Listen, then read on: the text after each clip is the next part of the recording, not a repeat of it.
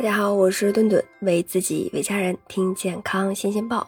在生活中，红酒经常以健康保护者的形象出现，比如说红酒中富含花青素等活性成分，有抗氧化、抗衰老、抗癌的功效。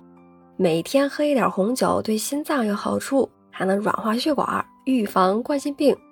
于是，很多职场人士把每晚一杯红酒当成解压。养生的神器了，这个是真的吗？实际上，医学专业机构从来没有把这个红酒或者是其他的酒作为正面形象向大家推荐过。而且呢，国际癌症研究机构、美国临床肿瘤学会等一些权威的机构，都早已经把酒精列为一类的致癌物。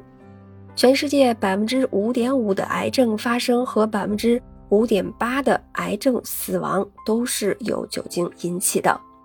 常见的有乳腺癌、结直肠癌、肝癌、食管癌、胃癌和胰腺癌等等，都跟这个饮酒是有直接关系的。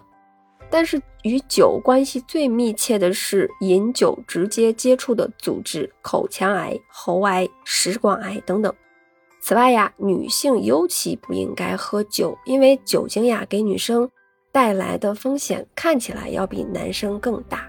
数据显示，在美国有百分之十四点六的女性乳腺癌与饮酒有关。有太多关于少量喝酒，尤其是喝点红酒对心脏好的这个说法呀，但是其实这个呀真的不靠谱。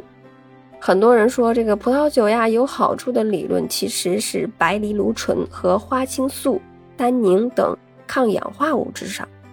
但其实这些物质在葡萄酒里面含量是非常低的。那如果想通过饮酒达到神奇的效果，那一定饮酒量啊过量了，那而撑坏了自己。还有研究数据也是显示，所谓的健康红酒。的致癌风险和别的酒呀没有什么区别。一项对于超过一万两千万名女性进行调查的数据也是发现，即使每天只喝一小杯的酒的适量饮酒，那女性患乳腺癌的概率也会明显的增加。除了红酒和其他的酒的健康风险也是一样存在的，因为它们最重要的成分都是酒精。事实上，酒本身并不会引起基因突变，也不会直接致癌。真正危险的是酒精在体内代谢的产物乙醇。酒精，也就是乙醇，进入人体以后呀，由乙醇脱氢酶代谢为乙醛。真正危险的呀，是酒精在体内的代谢产物乙醛。酒精也就是乙醇进入人体以内呀，由乙醇脱氢酶代谢为乙醛，然后呢，再由乙醛脱氢酶代谢为乙酸排出体外。乙醇是喝酒爽的来源，那导致错觉的是，就是喝酒呀，就是因为它。酒驾、醉驾查的也是它，而乙酸呢，可以理解为醋，没有毒副作用，但是呢。